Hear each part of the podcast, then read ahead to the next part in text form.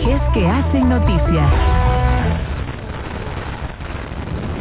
Está en nuestros estudios Fernanda Yanchapaxi, coordinadora de saberes ancestrales de la CENESIT, a propósito de que en este Día Internacional de la Mujer se ha realizado el lanzamiento nacional de la plataforma de capacitación virtual Construyendo Igualdad en la Educación Superior. Buenas noches, Fernanda, bienvenida. Muy buenas noches. ¿Cómo funciona la plataforma? ¿Cómo se puede enlazar igualdad y plataforma tecnológica? Bueno, le cuento un poquito de qué se trata. Eh, es un curso virtual que será ofrecido a las 59 universidades y 132 institutos públicos de todo el país. Eh, está dirigido para los docentes, administrativos, estudiantes, personal de servicio y ciudadanía en general de todo el territorio. Entre marzo y abril, eh, perdón, entre marzo y julio de este año, se pretende llegar a todas las instituciones de educación superior em, con los siguientes contenidos. El uno es el contexto histórico de la educación en los ámbitos de género, qué es lo que ha pasado en la, discapacidad, em, cuáles son los pendientes en el ámbito del ambiente y de la protección de los derechos del ambiente y de la interculturalidad, cuáles son los retos que todavía tenemos en la educación superior. Además de esto, les damos los enfoques básicos y los conceptos, es decir, qué significa cada uno, qué, quiere decir género, cuál es la diferencia entre género y sexo, eh, cómo, cómo entra la interculturalidad dentro de la educación, dentro de los ámbitos de la investigación, de la formación, de la vinculación con la comunidad y de la gestión eh, institucional.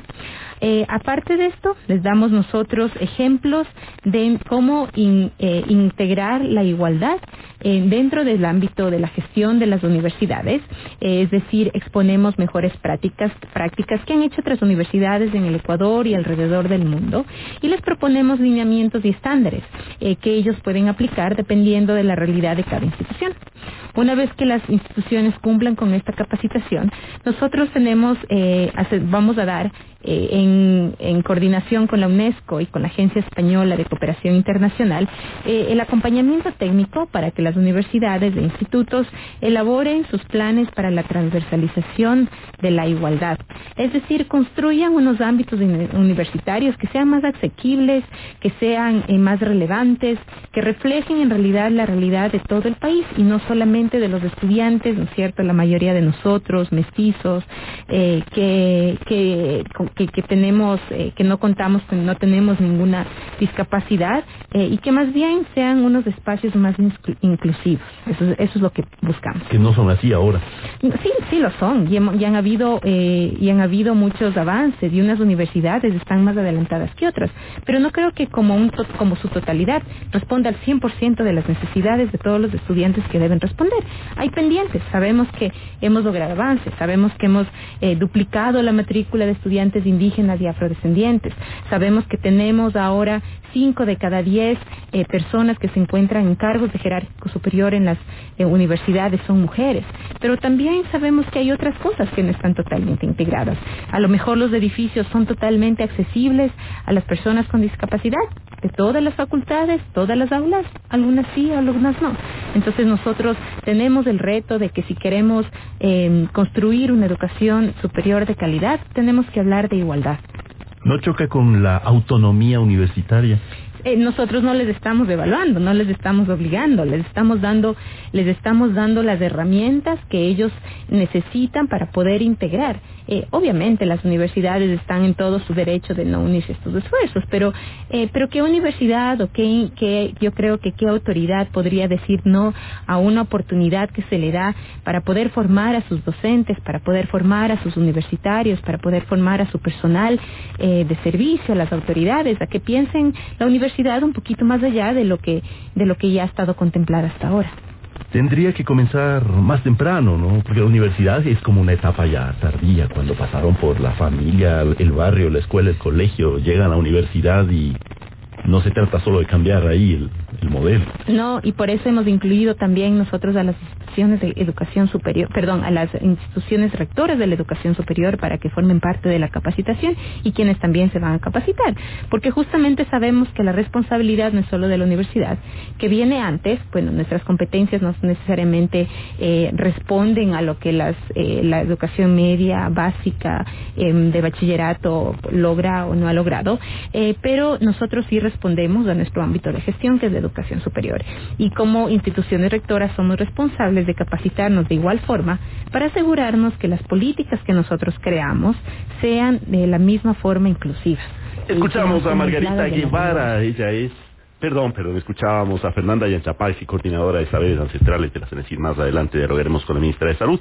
Estábamos en diálogo con Fernanda Yanchapagsi, coordinadora de saberes ancestrales de la CENESID, sobre el lanzamiento nacional de la plataforma virtual Construyendo Igualdad en la Educación Superior. Tuvimos que interrumpir ese diálogo, se lo seguimos presentando y mil disculpas, comprenderán ustedes el tráfago noticioso. Sigamos escuchando a Fernanda Yanchapagsi tendría que comenzar más temprano, ¿no? Porque la universidad es como una etapa ya tardía, cuando pasaron por la familia, el barrio, la escuela, el colegio, llegan a la universidad y no se trata solo de cambiar ahí el, el modelo. No, y por eso hemos incluido también nosotros a las de educación superior, perdón, a las instituciones rectores de la educación superior para que formen parte de la capacitación y quienes también se van a capacitar, porque justamente sabemos que la responsabilidad no es solo de la universidad, que viene antes, bueno, nuestras competencias no necesariamente eh, responden a lo que las, eh, la educación media básica eh, de bachillerato logra o no ha logrado, eh, pero nosotros sí respondemos a nuestro ámbito de gestión, que es la educación superior. Y como instituciones rectoras somos responsables de capacitarnos de igual forma para asegurarnos que las políticas que nosotros creamos sean de la misma forma inclusivas y que no estén aisladas de la realidad de, de los de la ciudadanía. ¿Desde cuándo empieza a aplicar? empieza, las inscripciones están abiertas desde el día de hoy, eh, van a lanzarse por los, eh, por distintos territorios y nosotros les informaremos a las universidades y está abierta para el público durante todo el tiempo.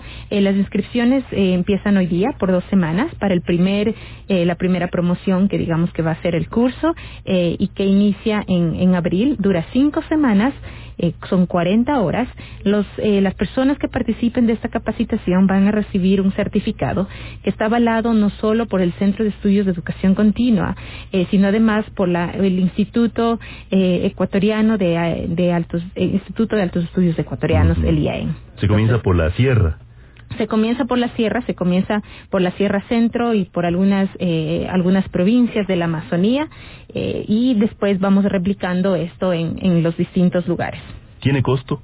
No, es totalmente gratuita. Nosotros respondemos a las políticas de gratuidad de la Universidad de la Educación Superior. ¿Dónde se puede la gente informar? La este gente se puede informar en las páginas eh, del IAEN. Además, nosotros vamos a enviar la información directamente a las universidades y a los institutos. Eh, pueden informarse también en la página web de la, eh, de la CENESID, y pueden inscribirse en cualquier momento y van a tener su curso reconocido por una universidad. Hablamos de las universidades públicas. Hablamos de todas las universidades, de las 59 instituciones de educación superior públicas y privadas y de los 132 institutos. Entonces están absolutamente todos incluidos.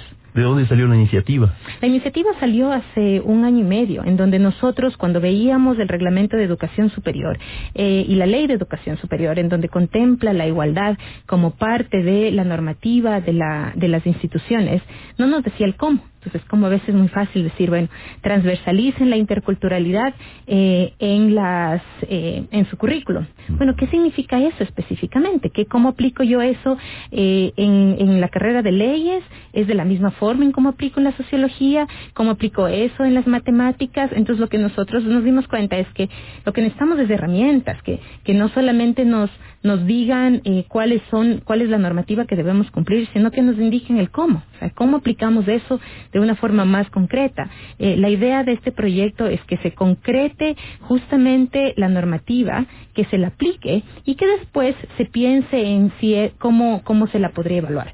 Eh, también hemos hecho esto porque no queremos de aquí a dos años o a cinco años evaluar a las universidades de cuáles son los estándares de igualdad que ellos tienen, sin darles primero la oportunidad y la capacitación y la ayuda que necesitan para poder llegar hasta allá.